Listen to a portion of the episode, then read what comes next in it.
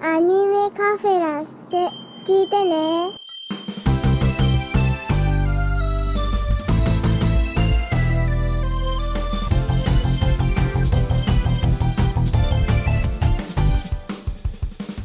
時とともに増える奇妙に押しつぶされないように踏ん張るふっと癒し遅れてるものは僕らと誰かさぬ感謝くらくたに使ってたどうもアニメカフェラテの翔です裏キングでございます。よ本日もよろしくお願いいたしますろしくお願いいたしまさあいよいよ始まりましたよ裏金さんす。何か我々アニメカフェ勢がうん。というかむしろ俺がうん。めちゃくちゃ盛り上がるあの時期が来ましたよ、え、なになにほおずきの冷徹ほおずきの冷徹そうそうほおずきの冷徹ねあの幼少の頃リカ子がね「違う!」そうっていそうねう。ね、あれ違う。 演じそうたであしょのーうんはいまあほおずきの冷徹もねまだちょっと見れてないんですけど楽しみです、非常にうん。そっちもそっちで楽しみなんですけどうん。アニメカフェ的には外せない作品が今回この秋から2期始まったじゃないですか、わかった結界戦線ビヨンドだやっべそう結界先生も超楽しみでだから違う はい、ということでね、えー、れ、 例のやつですよ、例の。ね。ねえまあそういう感じでねほんとこれは打ち合わせなしで今やってるんだけどよくやったな、俺で しょ乗ってくれたねって思った。ありがとう、ありがとうっていう。逆にあの打ち合わせしてたらつまんないやつだねこれねそうそう。さあそういうことで、えー本題ですけれども、うんいよいよ始まりました「ラブライブサンシャイン」第2期でございますうん。はいもう10月の7日の土曜日の夜はまあ非常に楽しいリアタイ視聴をさせていただきまして そうだね。面白かったね。その様子はまたぜひ別の回で聞いていただきたいなとは思うんですけれどもうん。今回は一夜明けまして、うんえ私仕事から帰ってきてから2時間パソコンに食らいつきいつも通りと言いますか、うんセリフを書き取りましたありがとうございます。台本ね、また長い台本書いていただきました。ね、楽しい、超楽しいの、こ れが。でですね、まあ、うんもちろんセリフを読み上げていくのは、一期と変わらずってところもあるんですけれど、うん。今回ですね、えーゲストをお呼びして、そのゲストと共にセリフを追っかけていこうじゃないかと。おお。はーい。アニメカフェラテ初登場となります。皆沢表情筋さんです。よろしくお願いします。よろしくお願いします。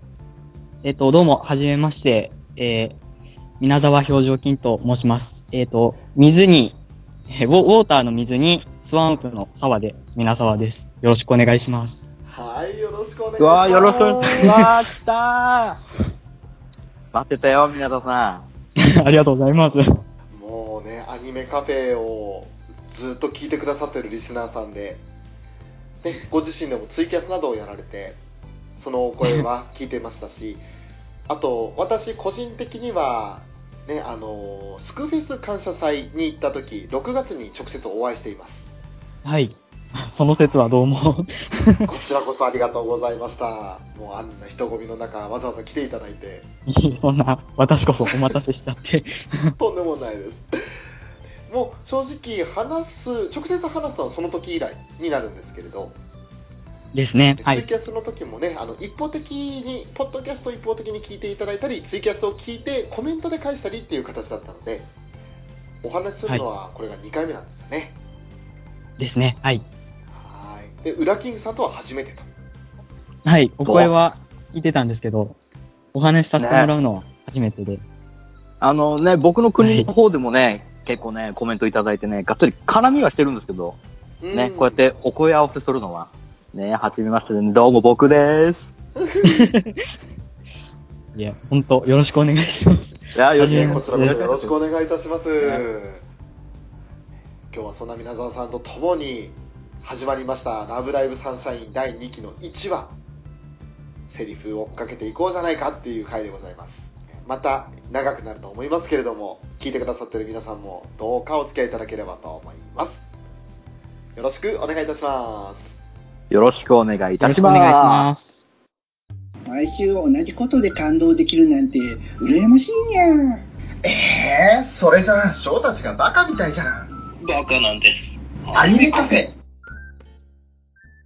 さあ、早速ですが、えー10月7日、22時30分、一体全国の、いや、全世界のどれだけのラブライバーが裸体験をしていたかというところでございますけれど も、ねえ、まあ、本当に待ちに待った第2期ということになりますが、はいはい。うん。始まりは地下の一人舞台っていう感じというか夢の中って感じでしたけれどもうんうん。輝きってちょっと待って、ちょっと待って、ちょっと待って、ちょっと待って、ちょっと待って。はいよちょっと待って、はいちょっと待って。あのさ、はいあのさ、あのささ、とりあえず、ね、読むわけじゃない我々。とりあえず、ね、我々がどの配役をやるのかをとりあえず発表しろじゃないそれはね聞いてのお楽しみですよあ、そう、そっちにするおー一体誰がどんな風に喋り分けているのかっていうのを聞いていただきたいと思うちょっと待って、ちょっと待って、俺、どれで、どの役やるのかちょっと待って、忘れちゃったよ。ちょっと待ちょっと待って、ちょっと待って、ちょっと待って。俺、俺、あの3人でいいんだよね。あの3人でいいんだあよね。の3人ですよオッケーオッケー、おしゃれ、おしゃれな、おしゃ、おしゃんティーなあおのしゃ3んティ人ーナだーのね。 3人ですよオッケーオッケーオッケー、オッケー、大丈夫。大丈も夫しだよ。あのどもっても後でうまく切るんで大丈夫です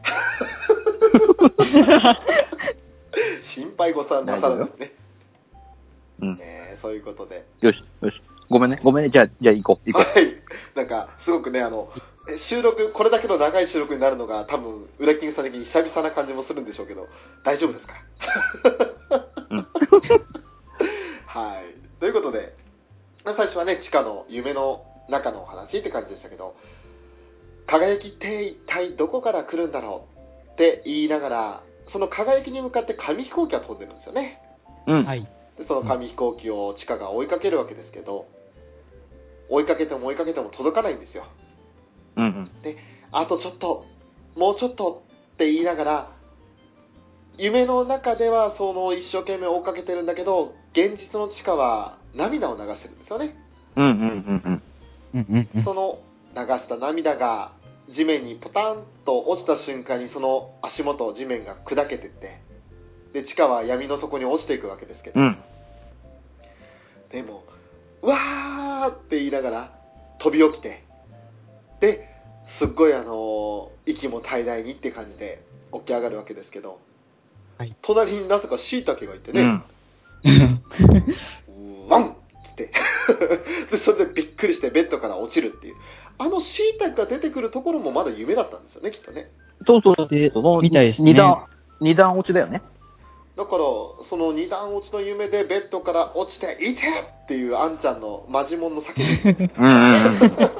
っていうのがあってでそこでそのドターンと音が聞こえたから慌ててね隣の部屋のミトネが「ねえあんたまだ寝てたの遅刻するよ!」っていうふうに怒鳴るわけですけど、えーそこでチカが「えー!」って言いながらまあ走っていくわけですが、うんあのー走っていく距離ですけれども学校から違った。あの、旅館から、安田屋旅館のあのとこから学校までの距離ですよ。相当ですね。ねえ。もう信じられない距離ですよ。2.3キロ。うん。なかなかの距離っすよ。うん。ねえ。それを普通に走ってって、さすがに息も切れてましたけど。でそんな中、学校の方では体育館で全校集会が行われてたんですよね。始業式だよね。はい。始業式か、そうか。はーい。 Hello, everybody. 本日よりセカンドシーズンのスタートです。セカンドシーズン2学期ってことよ。それにしても、ちかちゃん遅いね。これからは一人で起きるからって言ったそばから遅刻。理事長挨拶だと言いましたですわよね。そこは裏の星の生徒らしい、節度を持った行動と勉学に励むんだと。節度を持つ節度っていう感じでね、もう、リコとヨウのやりとり、そしてマリとダイヤのやりとりですよ。ねん。え、もうマリは絶好調でしたね。ねえあ、これからもう2期始まるんだなっていうこのライバーの気持ちを代弁するかのようなワクワクする感じで喋ってましたけれど。ねねえそれに対してダイヤのツッコミが最後。で一応、一応ね、あの、舞台袖から言ってる体なんで、小声でしたけど、もええうガンガン見えますね。ガンガン響いてましたからね。ね、なんも舞台袖な感じがしない、もう、前列目、最前列にいたカナンがもう苦笑いしてるそうそうそう。腕組みして。うん。ねえもうそんな状態でしかももう陽とリコは呆れて地下に対して呆れてるって感じでうす、ん。ねえ行ったそばから遅刻なんてねある意味平常運転でしたね。うんうんうん。でしたね でまあそんな2年生3年生のやり取りを尻目に今度は1年生が喋るわけですけどもそれにしても惜しかったよねうん。あともう少しで全国大会だったみたい。過ぎたことをいつまでも言ってても仕方ないぞら。しかーし参加賞が2色ボールペンってどうなの決勝大会に進出すると3色になるとか。未来ズラどこがよシャラーップっていう感じでもう1年生のやり取りをねだんもう横からもうバンとせき止めるかのようなマリの叫びですけどいやー本当にあのーまさかのね3箇所2色ボールペン そしてあれだけのパフォーマンスをしておきながら3箇所止まりのアクアっていうねうん。うん。まさかの展開だね。ね全国大会に行けないぐらいレベルが高いのかそれともあの東海大会自体の枠が本当に1位しか全国大会行けないのかああ、なるほどね。うん。ああ。それによってその参加校とか各会場の順位どこまで出せるのかっていうのによってはもしかしたら2位でいけなかったって考えると惜しかったねっていうことにも確かになるうわけ、んうんうん。うんうんうんうん。でももしこれがあの例の東京大会のスクールアイドルフェスティバルみたいな感じの8位まで入賞ですよだったらかなりアクアレベル低いなって感じになっちゃうわけですよまあね。うんうんねえだから一体どうなるのか その辺はちょっと詳しく知りたいなってところありますよね、うんうん。うんうん。でこれを見直してて気づいたのがもうシャーラープってマリが言った時に一期9話と同じようにマルちゃん耳塞いでましたね浦さんそうね、あ安定の下り顔でね、 耳を決め顔でしたね。ガ。ガードしてましたね。ねえもうさすがマルちゃんっていうねね一期の時はあのスーってこう地下が息を吸い込んだからはっと思ってスッて耳を隠してましたけどうん。今回はあのシャラップはあまりにも突然すぎるからよく耳塞げたなって感じがしましたね予備動作なかったですもんでね。したもんね。ねねえだから、ま、るちゃんすげえなって予知能力あるんじゃねえかっていうね。いや、もうここ、もうマリさんのシャラップまでをもう、分かった程度のあの、トークですよ。多分最初 の。ね。この未来面をヨハネが突っ込むことが分かって、それで、そのね、わちゃわちゃしてる感じをマリさんがね、光るっていうとこまでが分かった上での、もう、作詞ですから、うちの。そこまで考え抜いて、先を読んでのそうですよ。行動だったわけだ。なるほど、ね。計算高いですから。他の生徒、叫ばれ損じゃないですか。もうね、後でリンチくらいますよ。あの1年3人組うるさいね。つって。だここ言う挨拶てもですよ、言うても、言うてもアクアですから。ああ、こっちとら。そうか。アクアだから許されるか。そうよ。そなるほどな。ういうことです。うんそういう使い方されるの嫌だ な。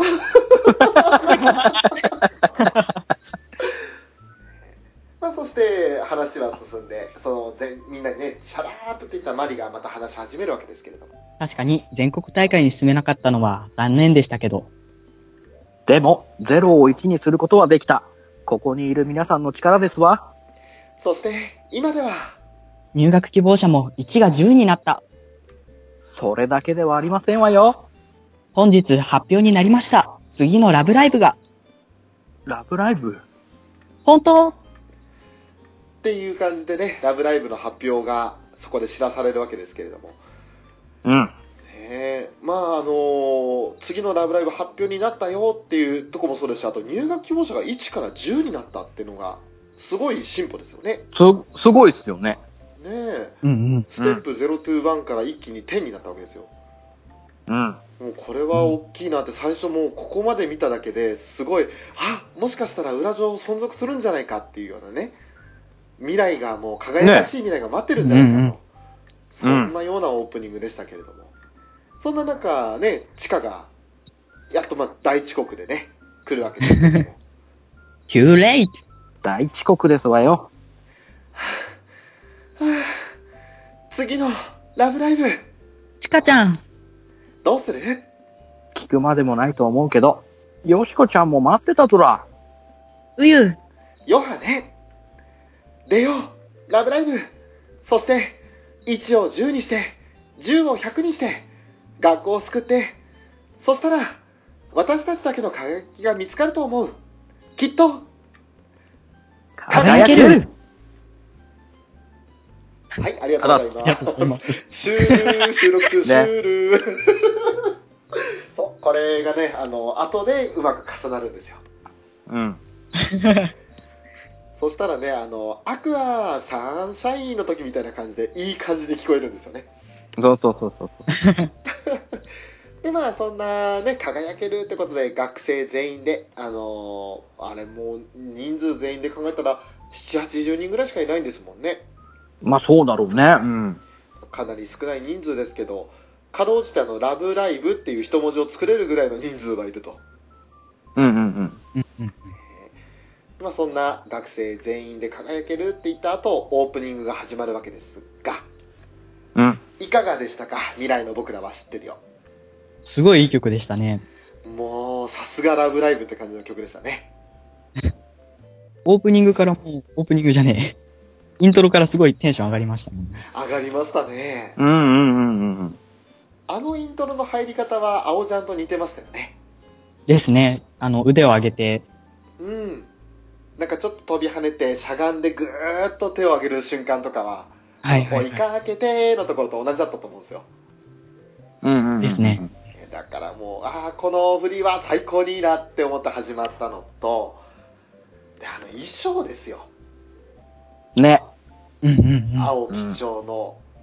まあ、素晴らしい。可愛らしいっていうね。似合ってましたね。特にようちゃんなんかもう、ようそろしてましたから ね。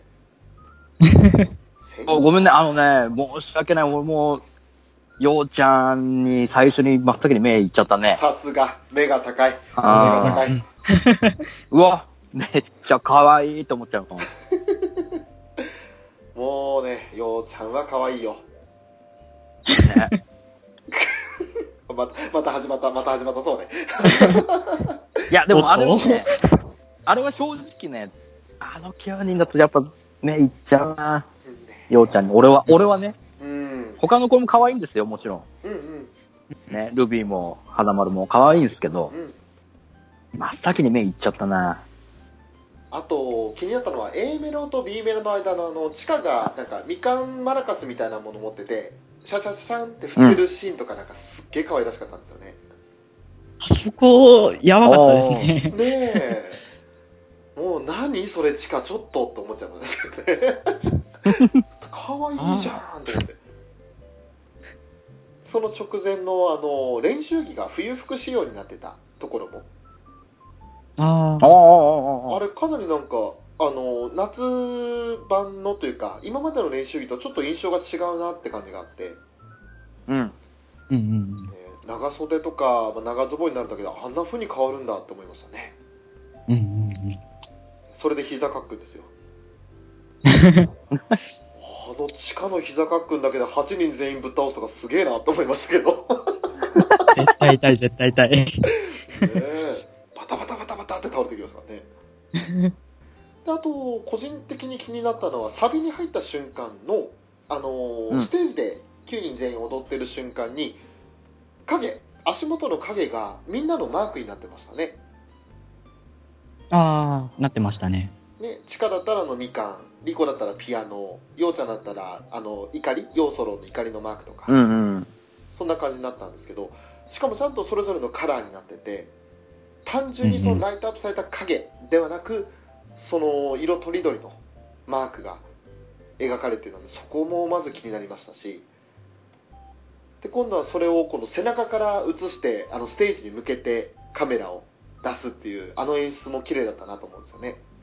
うんうおん。ーおーおーおーおー最初はあのステージの構成からあの埼玉のあのちょうど10日ぐらい前に行われたライブがありましたけど、うんそのメットライフドームと同じように花道があって先端ステージがあるっていう作りなのかなと思ったらう意ん外と、あの武道館っぽい作りだねっていう意見が多くある見られてえー。はあはあはあはあはまさかっていうねわあ、鳥肌立つな。一期のオープニングは横浜だったよなっていうあ。うんうんうんうん。というのがあってですね、もしかするともしかしてサードライブツアー追加公演武道館とかあるんじゃねえのっていうねうーわ、やっちゃう。うもわうーやっちゃう、武道館。いやーあってもおかしくないぐらいの観客動員数ではありますよねまあね、まあね。ちょっと期待したい欲張りだな。欲張りですよねもうでもそれがあったらもうすごいことですよですね。ねえだからそんな期待もしつつまだサードじゃなくてもいいフォースでもいいからいつか実現してほしいというねうんうんうんうん。うんうんうんそんな期待を込めての、えーオープニングがあり、で、いやー、これから劇始まるぞ、楽しみだぞっていうのをこう、ワクワクしながら、ね、あの、CM 明けを迎えて A パートに移るわけですけれども。うん。よしこちゃんは相変わらず体硬いね。ちゃんとストレッチやってるヨハネ、そんなんじゃダメダメ。うん待ちなさいよ。この体はあくまで仮初め。これは、なっちゃいけないことになりましたよ ね。ゴキー言いましたよね。いや、それはうん、それは、それはあくまで表現ですよ。ヨハネの体の硬さの表現ね。いやー、仮染めの体が、 カリソメの体ね。これね、わかりやすく言うと、あの、あのドラゴンボールで、マジュニアが出てきた天下一武道会あるでしょね。そんで、神様が、神様が、人間の体を借りてね、下界に降りて戦うっていうのがあったんですよ。おっさんね。はいはい。センという名前を語り、メガネをかけたそのおっさん。うん。あんな感じ。あのあね、れ、ヨシヒコであったな。裏金さ、うんんそれはね、ネタのチョイスが、あの、ドラゴンボールを知らない賞と、世代の違う皆さんにそのネタを振るのはまずいと思うな。ほら、ほら、聞いているリスナー様へのね、わかりやすいお答えとしての用意ですから。なるほどね、そういうことですね。ちょっとち、ちょっとね、多分違うと思うんだけど。ごめんね。いやね、この回を聞いてくださってるリスナーが果たしてドラゴンボールとイコールにするかどうかですね。まあそうだね。一応、カリソメの体って言われた から、パッパッと思ってたがね。なるほど。ああ、神、神様なんだと思って。オッケーオッケー、了解しました。なんか、すいません。なんか、2期1話の全体の感想として、痛そうっていうのが、ちょっと自分の中で。あー。ああ、ああ。結構ありましたね痛いって最初のあの地下のベッドから落ちるもそうでしたし、そうだね。うん。痛いシーンは結構ありましたね、うん。でちなみにこのヨガネの体硬い設定、うんこれはどうやら中の人から来てるみたいですね、うーん。えー、愛ちゃん、硬いんだ。ええなんかあの意外に思われるみたいですけど確か裏ラジだったかなあのーラジオの方で予告、2期の予告が流れたあたりで確か34週間前だと思うんですけど、ね、ヨハネが体硬そうにしたの申し訳なく思ってるっていうふうに愛犬言ってたんですよねああ、なるほどね。明らかに私から来てるわへえ。だから多分ヨハネの体硬いを設定っていうのはアイキャンからのその逆輸入って感じになるんですかね、うんうんうんうんうん。うんうん。まあ、そういったところでもキャラとキャストのまたこうなんだろうすり寄せというか にかり寄せっていうところがこうできてきたんだなって感じがしますよねうんうんうん。うんうんそして一方ではねあの1年生組がお話をしてるわけですけれども花丸ちゃんは、随分曲がるようになったよね。毎日家でもやってるずら。それに腕立ても、見てるずら。いーち、完璧ずら。すごいよ、花丸ちゃん。そうもうまさにこれね。すごいあの金ちゃん行き大変だったろうなっていうぐらいいい位置が長かったですよねうん。うんうんいい位置だけで10秒ぐらい経ったかなだかな立ったかなそんぐらいあったかな逆にそこまでプープルさせるのすごいなって気がしましたけどそうね、そっちの、ね、そ それだけ粘る筋肉の方がすごいなって思いますよね。ね、うん。そりゃルビーもね、すごいよ、花丸ちゃんって言いますよね。これ、腕立てでこそこれねないですけど。これね、ルビーちゃんちょっとね、うちの、うちの花丸をちょっと悪い方向に甘やかしてるなっていう部 分が。あれをほ、あれを褒めたらもうダメですよ。いやでもね、 あれも、うあれを褒めてしまったら。ルビーは人のことを悪く言わないんですよ。いやいやいやいやいや、にしてもちょっと、あのー、過保護が過ぎるなと思って。確かにね。ねさ。すがに押してますけど、あそこはちょっと、うんってなりましたね。そうでしょそうでしょ お、おうみたいな。ちょっとなりましたね。ねえちょっとやりすぎましたかね。ねで、まあそんなね、二人の微笑ましいやりとりもありつつの、今度は、えー、他のね、まだあの、そこでヨウとリコが二人でトレーニングというか、あのー準備をしてるわけです。うん。それで、次のラブライブっていつなの多分、来年の春だと思うけど、ブッブーですわ。その前に一つやるべきことがありますわよ。入学希望者を増やすのでしょせっかくの機会です。学校説明会に集まる見学者たちにライブを披露して、この学校の魅力を伝えるのですわ。それいいそれすごくいいと思うトイレ長いわよもうとっくに練習始まってんだからね人のことを気にしてる場合、あーいとっとっとっとっとっとっとっていう流れがあったわけですけれどもうん。結局このね「ラブライブ!」いつなのってことでまだ時期が明確じゃないんですよねそうですね。まだ来年の春だと思う。うんだからまだし、詳細は発表されてないのかな開催とだけ発表されて。そういうことですよねね。うんうんうんもうこの辺はやっぱりあのミューズの時の2期と同じような流れですねうんうんうんうん。そうだね。まあ春頃といっても多分3月の上旬とか中旬ぐらいだと思うんですけどうん。まあ、今の3年生が卒業するだろう、ちょっと手前かもしくは卒業後の話になるって感じですか、うんうんうんうんうん。ん。ねえそれぐらいの時期だと思うけどってところでダイヤ様が、ね、入学希望者を増やす学校説明会にライブそこで披露すればいいんじゃないのと、うん。うん。まあもう学校説明会でライブを披露するって言ったらねもうボラララしか出てこないですよねですそね。うだね。うんね。えそうかそこでボラララじゃなくてあの、ひね、ライブ披露する場が来るかとも思って、うあんこれまたねあの新しくどんどんどんどんその希望者を増やすきっかけになるんじゃないかと思ったらなんとあの、まあ、スクールアイドルですからね仕方ないですけどトイレがあるということで、このヨハネのトイレ発言はどうやら物議を醸したようですね ねアイドルあはあ、トイそレうに行かなんないだと。うんうん。ほ ら、練習ですから、ええ練習ですからお表、表に立った時はそういいですよ、もうトイレ行かない設定は。練習っすから。そうか、ねう裏をね そうその当人たちの間では OK なんですねそう、だから普段からそれやってたらもう、大変でしょあのー、孤輪制みたいになっちゃいますよね。そそう。う。ね。それは、それはいいんですよ。はいで、まあ、またその屋上の練習シーンが変わって、ね、あのー、最寄りのバス停なのかなになるわけです。うんうんうん。そっか、秋になると終バス早くなっちゃうんだね。日が暮れるのも早くなるから、放課後の練習短くなっちゃうかも。説明会まであまり日はありませんわよ。練習時間を本気で考えないと。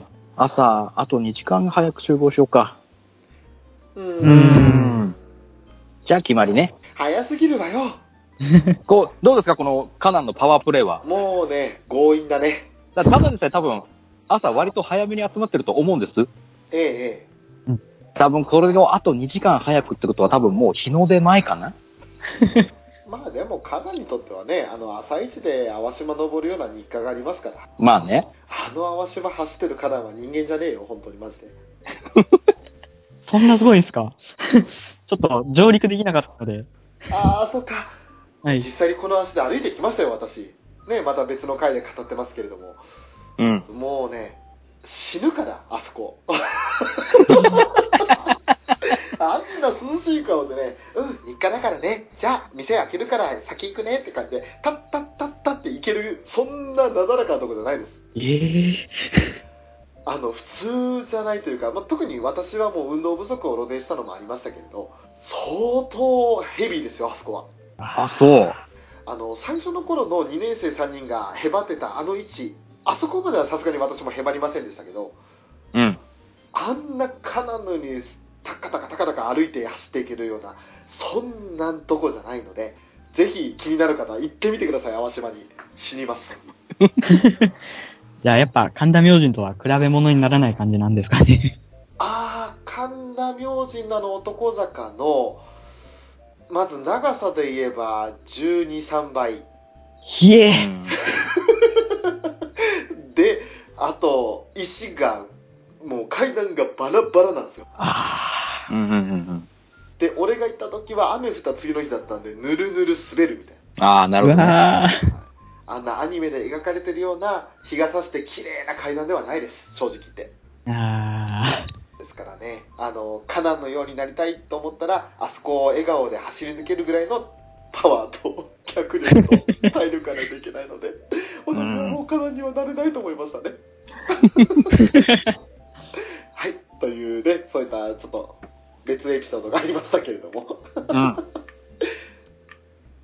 えまあ、そんな中ねヨハネが早すぎるわよって突っ込んだ後またそのヨハネが突っ込まれるわけですそれとよしこちゃん、もう少し早く帰ってくるようにって言われてるんでしょギクッとどうしてそれをああ、うちの母親がラブライブの時、よしこちゃんのお母さんといろいろ話したらしくて。では打天使の名においてよしこねえもうよしこここねね。よしこも本当にもう来ましたよウラキングさんあのー、ね、よしこママ登場ですよ。はーいよしこママまさかのまさかのあのー、ね、声を聞いた時点で、腹っていう、うんおやおやってなったんです。はいで、ね、最後エンディングのキャストで見たらもうびっくりです よ。びっくりしたねあのー、リコママの七様レベルぐらいのびっくりですよ。 ね、まさかまさかの椎名ヘキルですから。ねええ驚かざるを得ないっていうねえと、 押せるわーと思いましたね。セリフはたった一文字よしこだけなんですけどねそそれの存在感ですよ。う。ねえざわつきましたからね。ねえ。うん。あれ、あそこまでの規模の生主が親フラって相当な事件ですよね。多分そうそうそうそうそう。しかも本名を配信中に出す。そうね。 やっちゃいましたね。うんねえいやいやいやいや、あれはウケたな。いろいろ面白い話がありましたね、あそこはね。 ですね。最後、必死にドア、ぐわーって力いっぱい閉めてからのヨハネの口が伸びたになってるっていうね。 そうそうそう。なんだそれって、ふーっていう表現、それかよと思いましたけど。うん、ただね、よしこまんもしっかり団子があったのはね、おって思いましたよね。そう。もう、一期13話の時も明らかに、あ、よしこママだなって分かるような団子ありましたけど、ちそうゃんと団子作ってましたね。うん。あれはもう、津島家代々受け継がれる何かこあるのかななんかそういう世襲制じゃないけど。う、ね、ああするべきだっていう、なんか習わしがあるんですよね。なんでしょうね。津島家の、津島家の女は、女子はこうあるべきっていうね。こうであるっていう感じ の。一つ、その一つなんでしょまあ本当にそんなのもありつつですよ。で、ここからはもう一部の界隈にはね、すごく盛り上がりそうな、でしたね。俗に言うヨシリコハザードってのが起こるわけですけど。う。うん。なんか部屋にも入れてくれないって。だから、ヨハネは堕天使であって、母親はあくまで仮の同居人というか、お母さんってどんな人なの学校の先生なんだって。よしこちゃん、保育園まで哺乳瓶離さなかったから、お母さんっも。ていうねもうね何これっていうこんな情報いるっていうあの壁ドン以上の衝撃がありましたよねびっくりしましたね。うん。ねえもうねあの放送から半日明けた今日の昼、うんこの保育あのーあ、保育園か。保育園までの哺乳瓶ネタうん。もうね、たくさんエアが上がってましたよ。上がってましたね。ああ。ハッシュタグよしりこハザードで検索したらすぐ出てきますから。もうね、びっくりするぐらいヨハネ哺乳瓶ネタはすごかったですね。ねもうなんかネタキャラすっごいネタキャラになってて多分フェザーさん喜んでたんじゃないかなとえ。ねうんうんえ。ニヤ、ニヤニヤしてたんでしょうね、フェザーさんもね。ねえ一応ねリアタイ衣装は一緒にしてましたけど声に出さずにニヤニヤしてたんじゃないかなって思うわけですよね そえいやでも本当にまさかの哺乳瓶話さなかったっていう甘えん坊キャラっていうね哺乳瓶のネタが出た時にみんなに笑われてたのがちょっと不憫だなってなりました ね。こればっかりは。そうそればっかりはあともうズラ丸とルビーちゃんの目がねうんあのニヤニヤ通り越してもうねヘラヘラしてたんですあの二人もうね可愛らしかったですよ高一で、高一でこのネタはきついですよ。きついですね一番多感な時にこのネタきついですねさあそしてねあの打って変わって真面目な話になるというところになりますが、待って、沼津からこっちに来るバスは遅くまであるのかな仕事帰りの人がいるからああ向こうで練習すればいいんだう。それなら時間も確保できるとら。マリはノープロブレムよしじゃあ決まり明日練習場所になりそうなところみんなで探しましょう。新たなリトルデーモンたちを増やそうぞよしこちゃんは張り切りすぎとら。ヨハネっていうね、この一連の流れですけれども、うん。まああの、沼津の方で練習をしようじゃないかって、そういう話になったわけですよね。ねうんうんうんうんうん。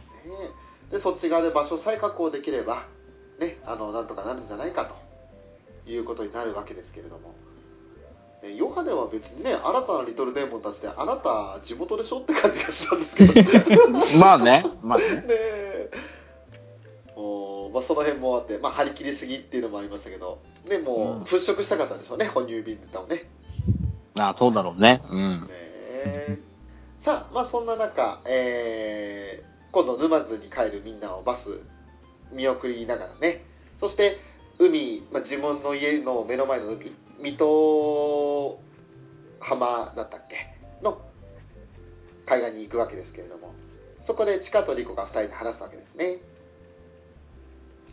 綺麗ほんと。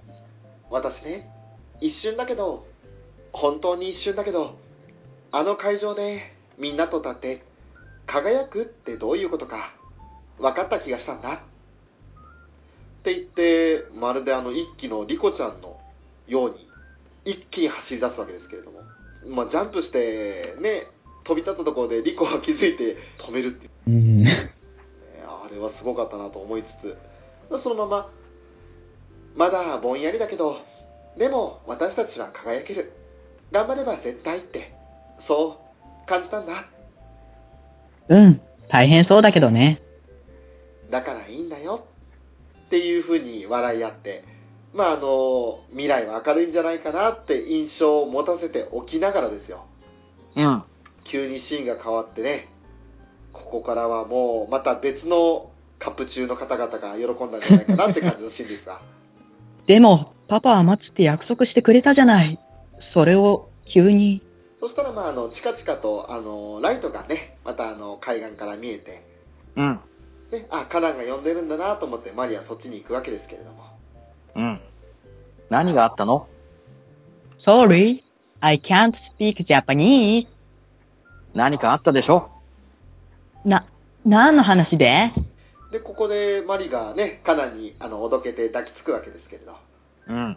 でカナンはそんなことをね、あの、構いもせずに、訴えるよ。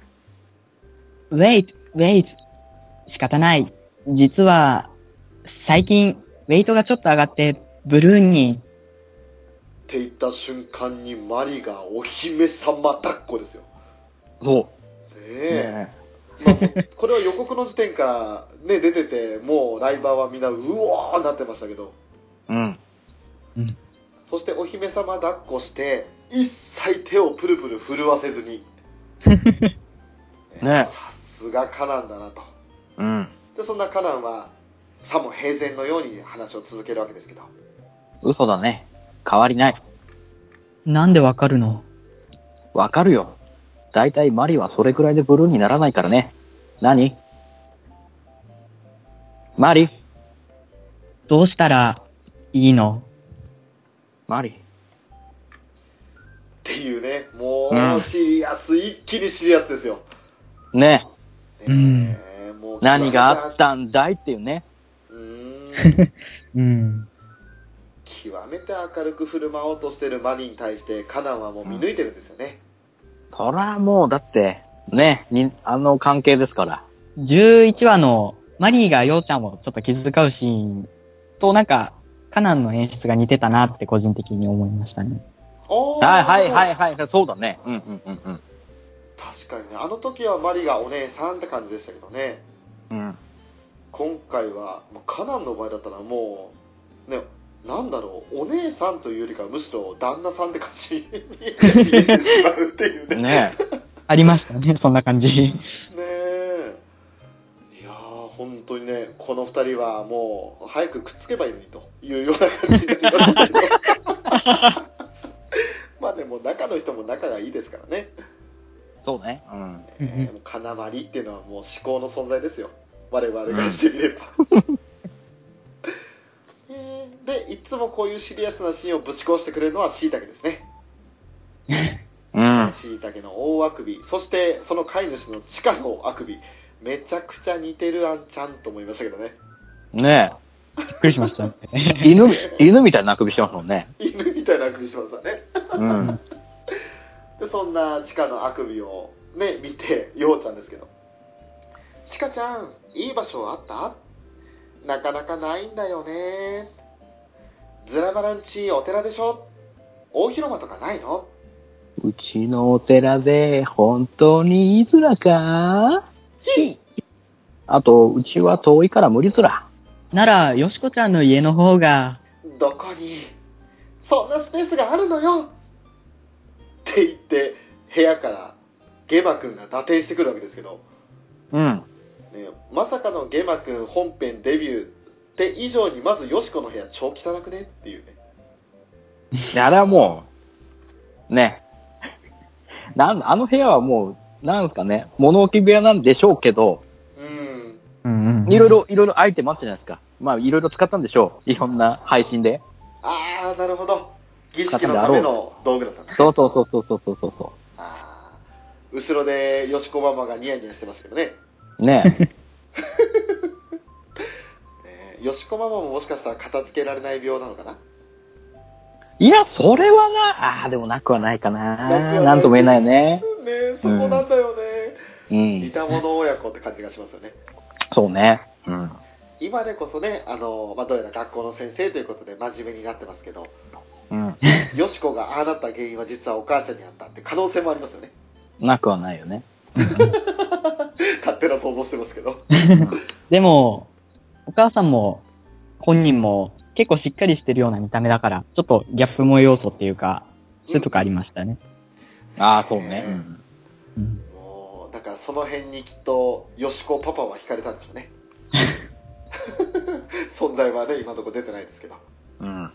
えーまあそんなねあのーヨハネとのやり取りもあったりしながらで気づくようちゃんですけどそういえばダイヤさんたちはさっきまではいたのに、マリさんは電話かかってきたみたいだけど、って言ってシーンが変わって理事長室になるわけですけれどもう、覆しようがないんだね。いえ、まだダイヤは知ってるの言えるわけない。だったら、ちゃんと隠しなさい。この前からこそこそこそこそ。本当にブッブーですわ。えーもうこの3年生のやり取りですよ何もう翔さん泣いた泣いた泣いたここ。あのね、残念ながらね、ちょっとダイヤ様の優しすぎる仏風ですわに気を引かれて、泣くまでには至らなかったですね。ああ、そただね、あの、ちょっと天に昇る気持ちでしたね。何その仏風ですわのアレンジと思って。う。ね。もうね、優しすぎるでしょうっていう。そちょっとあの、一期の、あれは7話、8話か。8話を思い出しましたね。うんああ、ああ、なるほどね。ねあの、お帰りなさいって言ってたダイヤ。うん。あれがやっぱり本当の優しいダイヤなんだろうなっていう。うんうんうん。あの瞬間ね、こう、友達を気遣う、妹を気遣う、その時のダイヤが出てきたんだろうなって思ったんですよね。うん。あのね泣くには残念ながら至らなかったんですけど、私は幸せでした。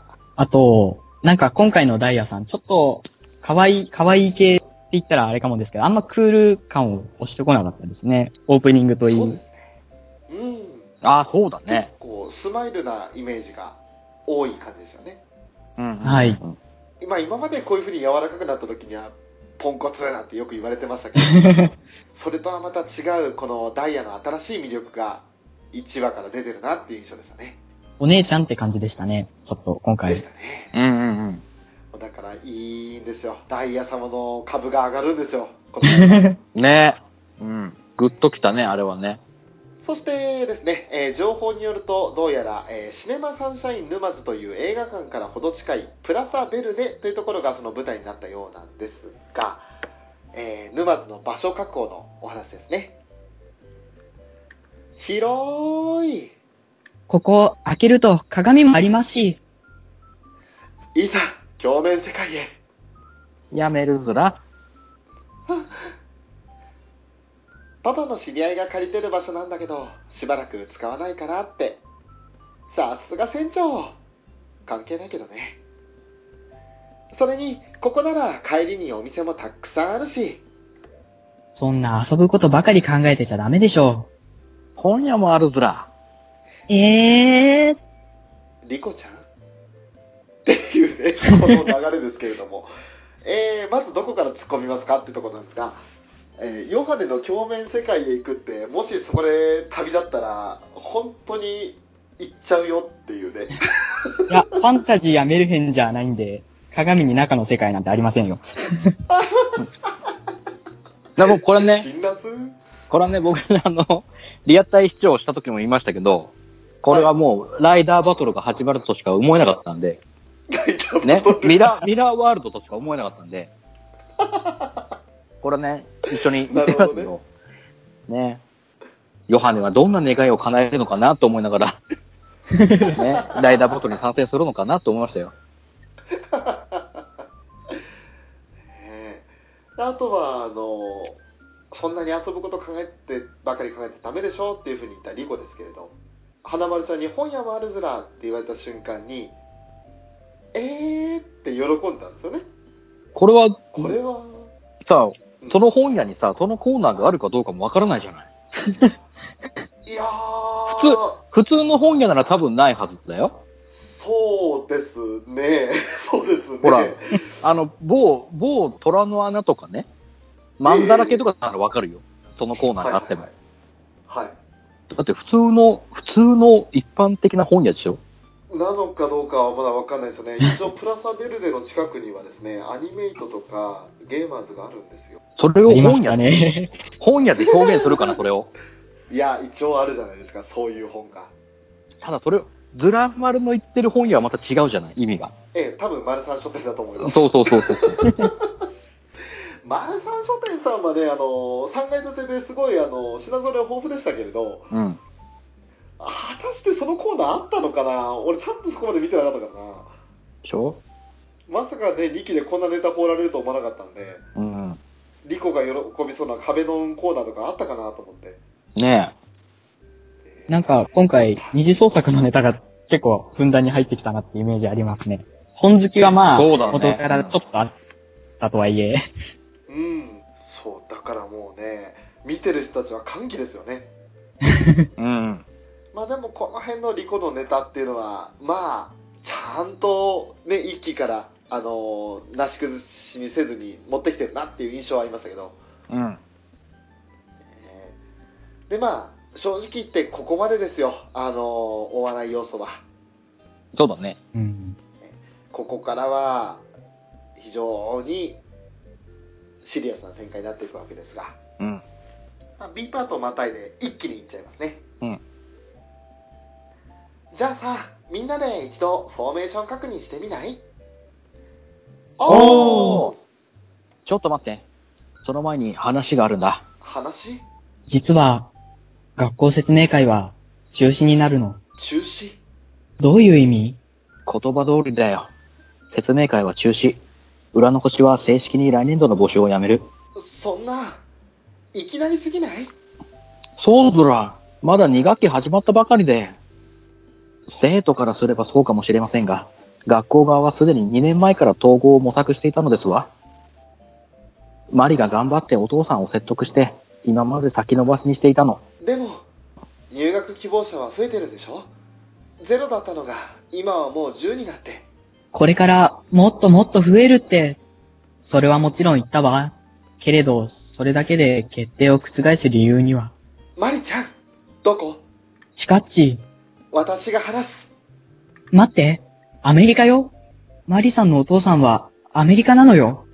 水戸姉や島姉やお母さんあとお小遣い前借りして前借りしまくってアメリカ行ってそしてもう少しだけ待ってほしいって話すできると思うできるこうなったら私の能力でマリはさ、この学校が大好きで、この場所が大好きで、留学より自分の将来より、この学校を優先させてきた。いやーねあの非常にシリアスな展開ですけれどもうん。ねえまああの3年生はねそれぞれもう事情が分かっててうん。でそれを12年生に伝えるタイミングをずーっと考えてたわけですよそうだね。うん。それはさっきのあのチカたちがねあの広いとかいざ鏡面世界へって言ってわちゃわちゃしてる時もずーっと浮かない顔をしてたわけですよねうん。えーそしたらなんと学校説明会が中止になるどころかもう正式に募集をやめてもう廃校統廃合になるんだよとうん。だからもう寝耳に水というかうっそでしょっていうのが12年生の正直な反応ですよねまあそうだね。うん。ん。でそんな中しかもねもうお小遣い前借りしまくってマリのお父さんに話つけに行くとそういうぐらいのもう気持ちでいたんですけどでその中もヨハネだけはちょっとねあの場の空気を和ませようって感じでいつも通りの風に振る舞おうとするんですけどまあちょっと空気の重さに耐えきれなかったですねそうね。うんあそこは、さすがにね。うん茶化せる雰囲気じゃねえなってのを察したと思うんですけどうん。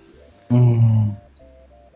まあでもあとはあのよく言われてたというか実際にこのねセリフを書きて書き取ってる時にも気づいたんですけどカナンのセリフがすごくあのスノハレを言う前のミューズ9人のセリフっぽいなっていう響きがあってうんうんうんうん学校が大好きで音楽が大好きでとかってのあったじゃないですかうん。うん。あれを彷彿とさせるような言い回しをしてたなっていうそんな感じもあったんですけどうんうんそういうのをき何度か聞いてやっとそういう風に感じられるぐらいのシリアスなシーンで、うん。ね。うん。まだそのシリアスなシーンは続いてこれからね、あのー詳しい説明があるわけですけれど今までどれだけ頑張って学校を存続させようとしてきたか。私たちが知らないところでどれだけ理事長として頑張ってきたか。そのマリが今度はもうどうしようもないって言うんだよ。でもでもチカッチ、ごめんね。テヘペロ。違うそんなんじゃないそんなんじゃ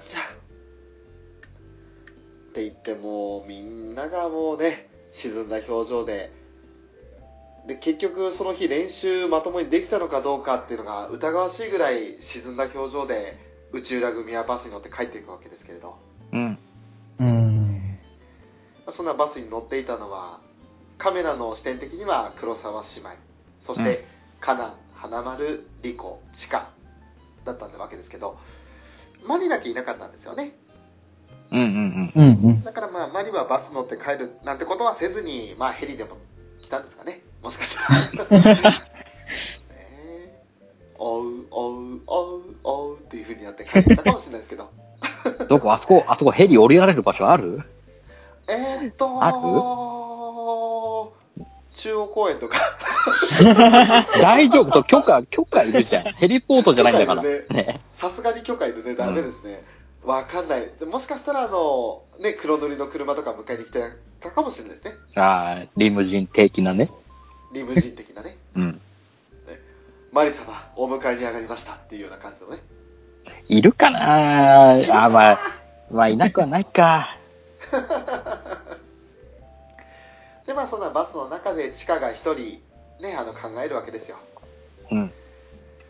もしあの時、ラブライブの予選に勝って、本大会に出場できてたら、未来は変わってたのかな未来は違ってたのかなっていう感じで、一人こう、バスの窓にもたれかかりながら、ね、考えるわけですけれど。うん。そしてまたここで来るシリアスブレイカーですよね。ねえまあ、あの、水戸ね、もう思いっきり椎茸の毛をぐいー引っ張るから、椎茸の目が、うわーって出てるわけよ。そうね。うん。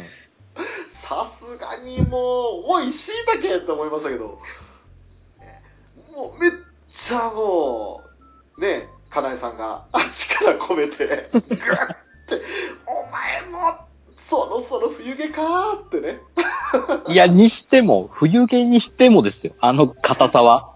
硬さはね、ねすごいよね。剛毛ですよ、本当に。うん。まあ、そんなね、あの、ミトネーとシイタケの微笑ましいやりとりの隣を、あのーちょっと何も言わずに帰ってくるチカがいたわけですけど。うん遅かったね。ああ、さっきむっちゃんたち来たわよっていうふうに知らせるわけですよね。うん。で、部屋に戻ってみると、むっちゃんたちから千羽鶴が届いてると。うん。ねえそして今度島姉が入ってきてみんなでおったからって応援してるからって持ってきてくれたのんちかちゃんどうしたのうんうん何でもないっていうふうにちかはね何でもないように振る舞うわけですけどまああの島姉は優しいねもうなんか、うんねさすがフェザーさんが選ぶだけのことはあるなって思いましたね。それ言ったらもう茶化しにしか聞こえないけどね いや、だから、これ、こういう、これを言いたいってことでしょこの、この、ね、感じ、島ねのこの、柔らかい感じ。ねそればっかりはねこの島根だからこそ出せるという感じですよねそうそうそうそう。いやーまあそんな感じでちょっとね地下は沈んでるわけですけれどもうん。まあ事情を知らない島根とね水戸根はそれ以上何もすることはできないって感じでうん。で今度はまたあの学校のね全校集会みたいな感じになるわけですけど諸般の事情により説明会は中止。この裏の星女学院は正式に来年、統廃合となることが決まりました。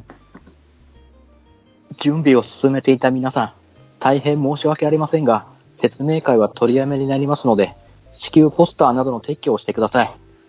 本当にどうしようもないのかなこればかりは、私たちだけじゃねもしどうにかなるんだったら地下たちがとっくに動いてるよっていう感じでねあのーサポートメンバーというかえ。うん。一期13ではちょっと物議を醸し出しましたね良い粒のうん3人が、はいこの3人が話してるわけですけどまあでも言う通りというかちょっとねあの他人任せすぎる感じもあるセリフでしたけどうん。うーん。でも確かにおっしゃる通りだなってどうにかなるんだったら地下たちがとっくに動いてるとうん。あの地下たちですら何もできないんだからどうしようもないっていうのは確かなことですよねまあ、こればっかりはもう、抗いようがないのかなっていう、もう、受け入れるしかないのかなっていう感じですよね。ですよねうん。うん。まあ、この後またねあのシーンが変わってチカたちの家の前の浜辺にまた来るわけですけれどもうん。綺麗な夕日。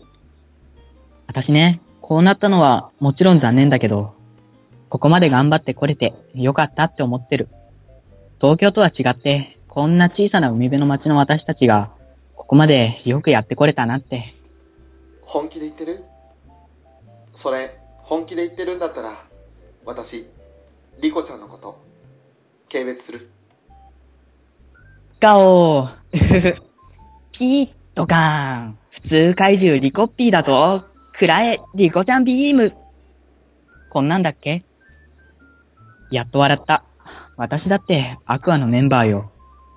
みんなとこれから一緒に歌っていこうって、曲もいっぱい作ろうって思ってた。いいなんて思うわけない。これでいいなんて、どうすればいいかわからないの。どうすれば。ありがとうございます。これはちょっと負担大きかったね。頑張りました。お疲れ様です。思った以上にね、あの、あ、これ大変だなって言わせてしまって申し訳ないって思いながら聞いてました、 今。ねまあね。えもうこんなんだっけの後に本当はくすって笑うような反応しようかなと思ったんですけど、笑いませんでしたね、申し訳なくて。いやー、ありがとうございます。いえねいえもうここのリコの可愛さですよ。ね。普通回収リコッピーだぞくらえリコちゃんビームってこれはないでしょねえ。う言いましたよ私はこれは推し変するなって、ああ、まあそうね。うんえーようちゃんと順番変わってしまう可能性があるなっていうリコちゃんビームでしたようんうんうん。まあそんなねおちゃらけた普通怪獣リコッピーの後リコも本音を出して、ね私だってアクアのメンバーよどうしたらいいかわからないんだと悩んでるんだとこれはね重いっすね本当に見ててもう何も言えませんでしたよ本当にまあね、チカがね、ここまで落ちて、で、チカがリコをね、ほんあのことだから本気で軽蔑するぐらいまで行ったってなかなかないですからね。ねうん、ドキッとしましたね、ちょっと。うん。うんちょっと冗談言えるような雰囲気じゃないのにそんな風に励まそうとしてるにしてもそれ本気なのって疑うような、まあ、セリフでしたからねそうそうそうそう。だいたぶだね、地下的に追い込まれてるなって感じがしましたよね。ね切り返しが秀逸でしたね。ううんん。うん。もう本当にこの辺のシーンもあの一期の一話と本当にあのチカとリコの立場が逆転してて、うん。うでん。リコがその時はあのピアノでうまくいってなくて悩んでたじゃないですかはいはいはいはいはい。それに対して普通怪獣チカッチだぞーって言ってやっててでこのようにピーとかってドッキャーンとかってやってましたけどうん。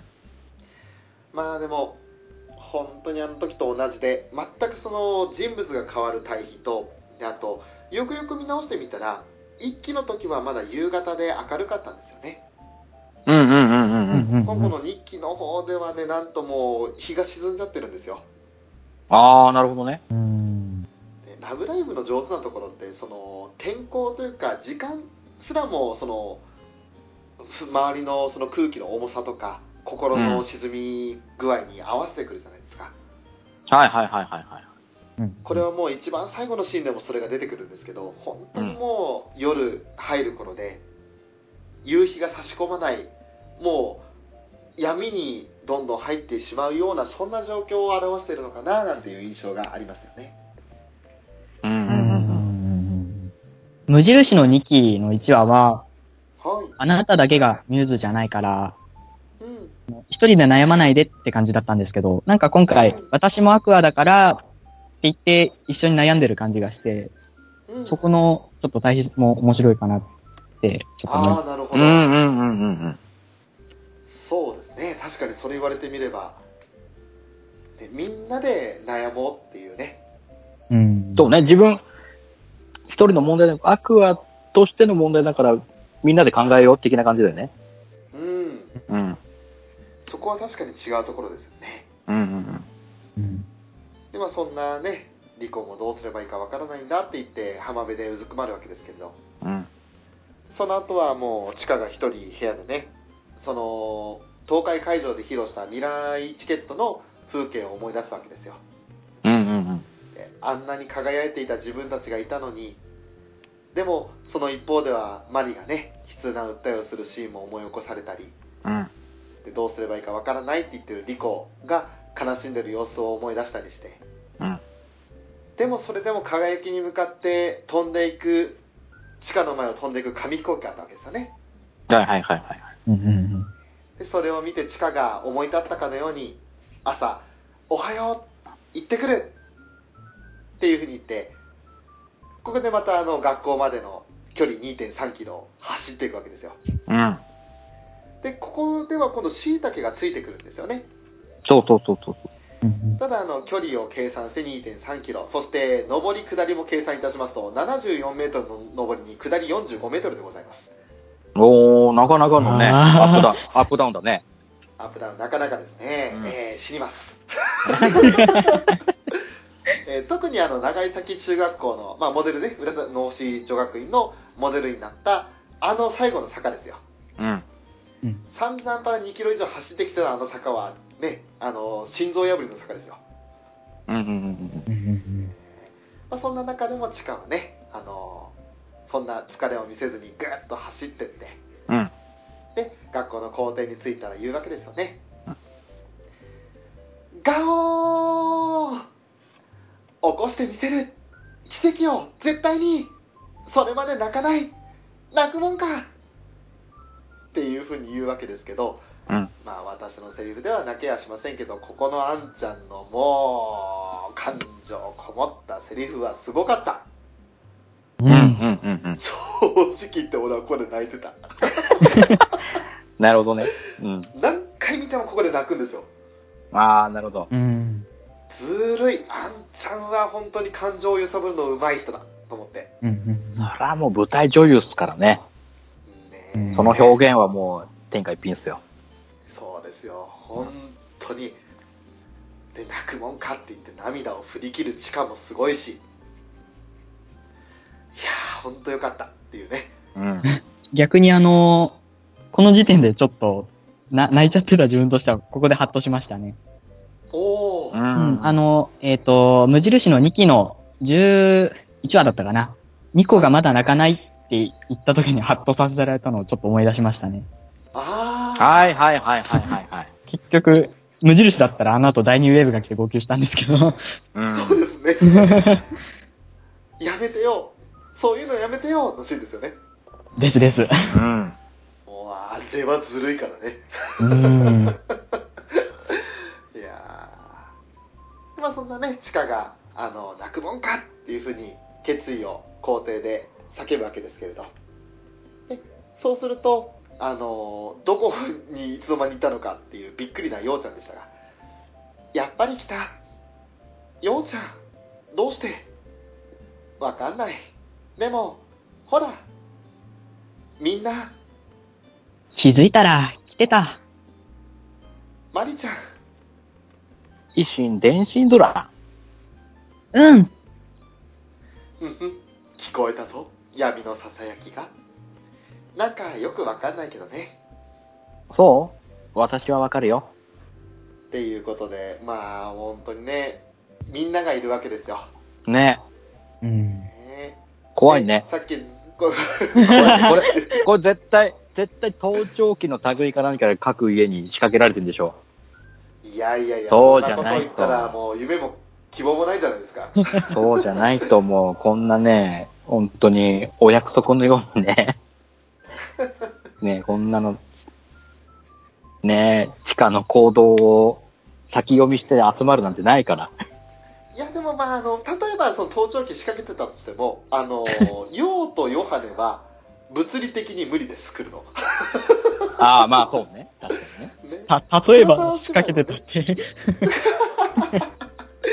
えばの話が違うだろうっていうねまあね、でそうね、マリうはんまあ余裕ですよ、近くですから、うん。うん。まあ、近くで言っても距離はありますけどね、まあね。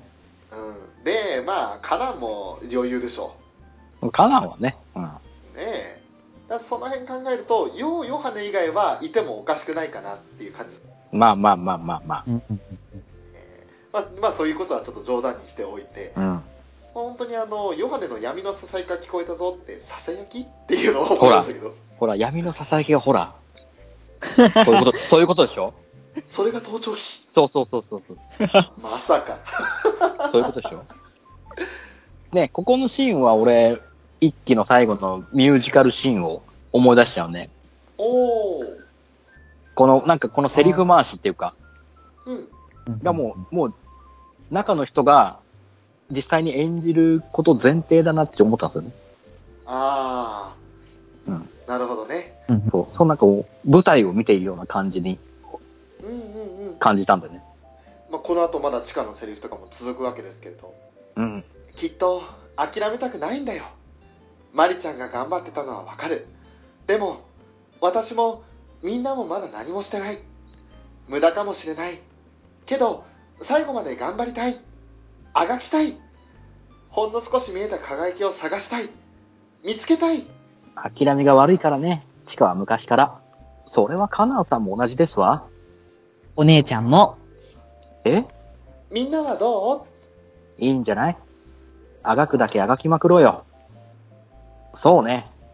やるからには、奇跡を奇跡を、う奇跡を奇跡を奇跡を奇跡を、奇跡を、奇跡をっていう感じでこうみんなでね順番にダイヤが一番になってルビーヨハネ花丸カナンリコマリヨの順番で奇跡をって言っていくわけですようん。そしたらもうそれで奇跡を起こそうみんなで起こそうっていうふうにみんなの意志がね整ったって一つになったっていうのを分かった鹿が喜ぶともう朝日が宇宙だ全体を照らすんですよねうん。ううんん。そうね。で言うなればですよやっとそこで朝日が出てくるんですから、あの子たち2学期の初めのあの夏の日に一体何時に学校来たのって話になるわけですよだまあまあね、いくら夏だからっつって日の出が早いっつっても、まあまあ時間ですよ。多分4時半とかそれぐらいの時間ですよねそれぐらいですよ。うん。えーその時間にあのちなみに水戸姉はスーツを着て、えー、椎茸と戯れてました 結構、こだれからだけ、うん、距距離があるのかな職場までの距離がね。あるかもしれないですねうん後ろですからね、うん。えーいやまあそれにしたってですよみんな行動早いなおいと思ってそうですよ、多分ね。まあまあ、近くの子たちはまあまあまあわかりますよ。それぐらいでも。うんまあ、よしことようちゃんは何時起きだいっていう話ですかもう朝のニュース出る、ジップのニュース出るキャスターさんみたいなもんですよ。 ら。ねえ。1時に、一時、2時ぐらいに起きて、そっからでしょそういうことですよね。ねどんだけ早いんだっていうねえ。。うん。で、まあまあ、そんな喜んで、地下が目の前にあった壺を思いっきり逆上がりするわけですけれど、うん。あれは鉄壁のスカートでしたね。 もう、だからこそラブライブが好きなんですけれど、う。うんんうんそこでね、あの、朝とくパンツ見せるような、ようなダメですから。うん。まあね。うん。ただ、あの短いスカートであんな守り方はしないなって思いましたけど、まあちょっと物理、物理法則を無視した動きだったからね、あのスカートね。 そうですね。うんちょっとそスこはカートくん、2期も頑張ってます ね。頑張ってますよね。うん。とことんまで見せないってところが、ちょっと無理のある守り方になってたなと。まあね。で、まあ、それを見たヨーリコですよ。うん。ヨーとリコが、チカちゃんって言って、あの、隠そうとする気、全くゼロの、目ねのこと って。見る気満々じゃねえか、二人とも。えーだからもう、この二人はやっぱりレズだったなんて言われてますけど。ほんと、11話で、あそこまで、ね、ちょっと、 取り合いじゃないですけど、してたのに、結局これかみたいな。 ね結局ねまあでも、うん、よかったなっていう「ラブライブ!」らしいちゃんとあのパンツは見せないんだな見せるとしてもスパッツなんだなっていうね、うんうんうん。その辺はあの安心しましたねそうね。 どこで安心してんだって話ですけどねそして最後ですよ鉄棒逆上がりしてでその鉄棒の上から鹿が「起こそう奇跡をあがこう精一杯全身全霊最後の最後までみんなで輝こう!」って言って一話が終わるわけですよねうん。そしてのエンディングですよね。 入りが素晴らしかったですよね。いつも通りもうラブライブといえばあのよく言われるシティハンター入りっていうねああ、そなうねるほど。ああ、そうね。なる確ほかどに。。イントロが先走って出てくるからね。ねえ、うんあれはもうミューズの時代の頃からねずっとそれは言われてますけれどうん。 「ラブライブ!」の伝統芸って感じがしますよ ねそうね。うん。いやでもねあのー、一期の一番の方だったら「決めたよハンドインハンドで」あのエンディングが普通には流れなかったじゃないですかうんうんうんなので2期の1話ではこうやってあの普通のエンディングがまず流れたというところもミューズの時と同じなんだなとまあまあ、そうね。うん。まあだから本当にその辺も含めて、まあ、ミューズの時はあれはオープニングは逆になかったのかなかったかなああ、ああ、ああ、んんんそうだね。。確か。うん。ほのかのね「なんと私が生徒会長に」のやつが流れちゃったんでうんうんうん。で荒ぶるエリーチカとかいましたからね ね登肩の録ポーズ。